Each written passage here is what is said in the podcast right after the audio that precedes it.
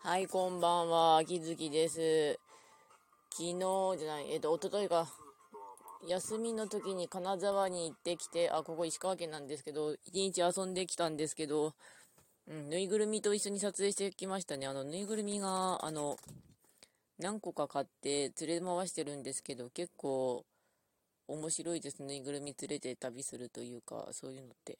うんあと、職場でとてもややこしいことが起きたんですけど、まあ、元気でやってます。うん。己。パート3目となりつつ。では、ご視聴の方ありがとうございました。それではまた、うん。短いんですけど、うん。気分落ち着いたら改めて言うんだけど、本当にね、職場の野郎がねってなってるから、では。